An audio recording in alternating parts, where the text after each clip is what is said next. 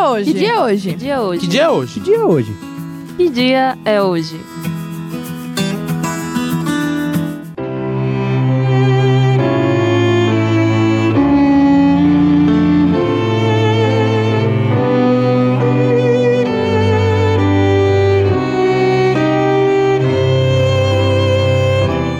Conseguiu entender, afinal, que dia é hoje? Ouço então o que eu vou dizer.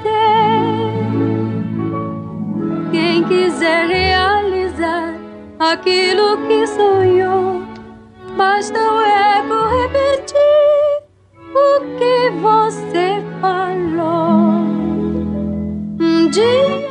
No dia 5 de dezembro de 1901, nascia um dos grandes, se não o principal, criador de animações para televisão. Walter Elias Disney, ou apenas Walt Disney, como você deve conhecer, nasceu em Chicago, no estado de Illinois, mas passou a maior parte de sua infância em Missouri.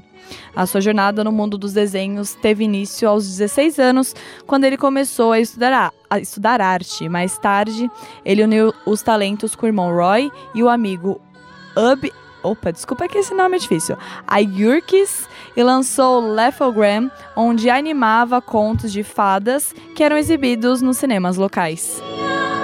Eu serei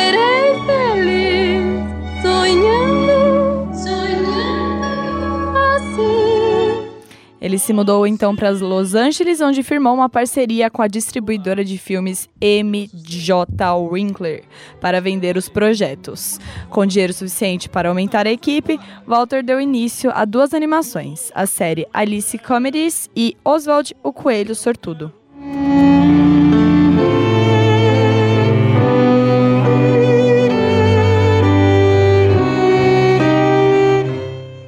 Época, o patrão da Winkler roubou os dois produtos finais e, como Walter não tinha assinado os projetos, ele não pôde recuperar.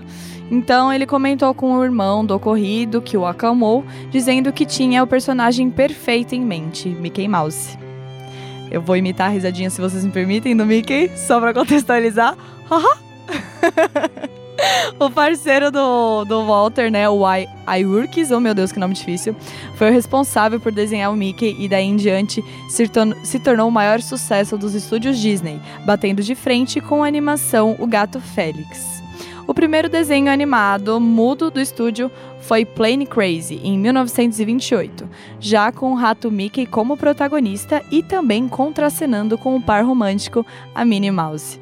Diversas animações e novos personagens foram surgindo, como o Pateta, Pato Donald, o Vilão Bafo e muitos outros que eu não sei imitar, gente, tá tudo bem.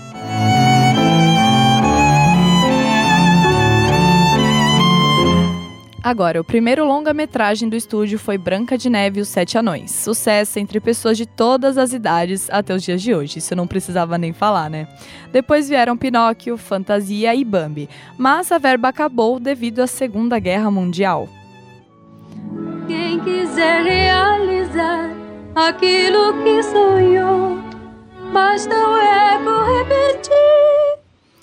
E falando em sonho, toda a crise da guerra não fez com que Walter desistisse disso. Então, grandes animações foram produzidas em seguida, como Cinderela, Mary Poppins e outros.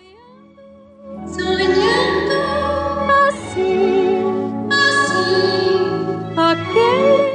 Walt Disney faleceu em 1966 devido a um câncer no pulmão em estágio avançado. Mesmo após a morte, o legado dele vive até hoje, no coração e na memória de muitos fãs ao redor do mundo.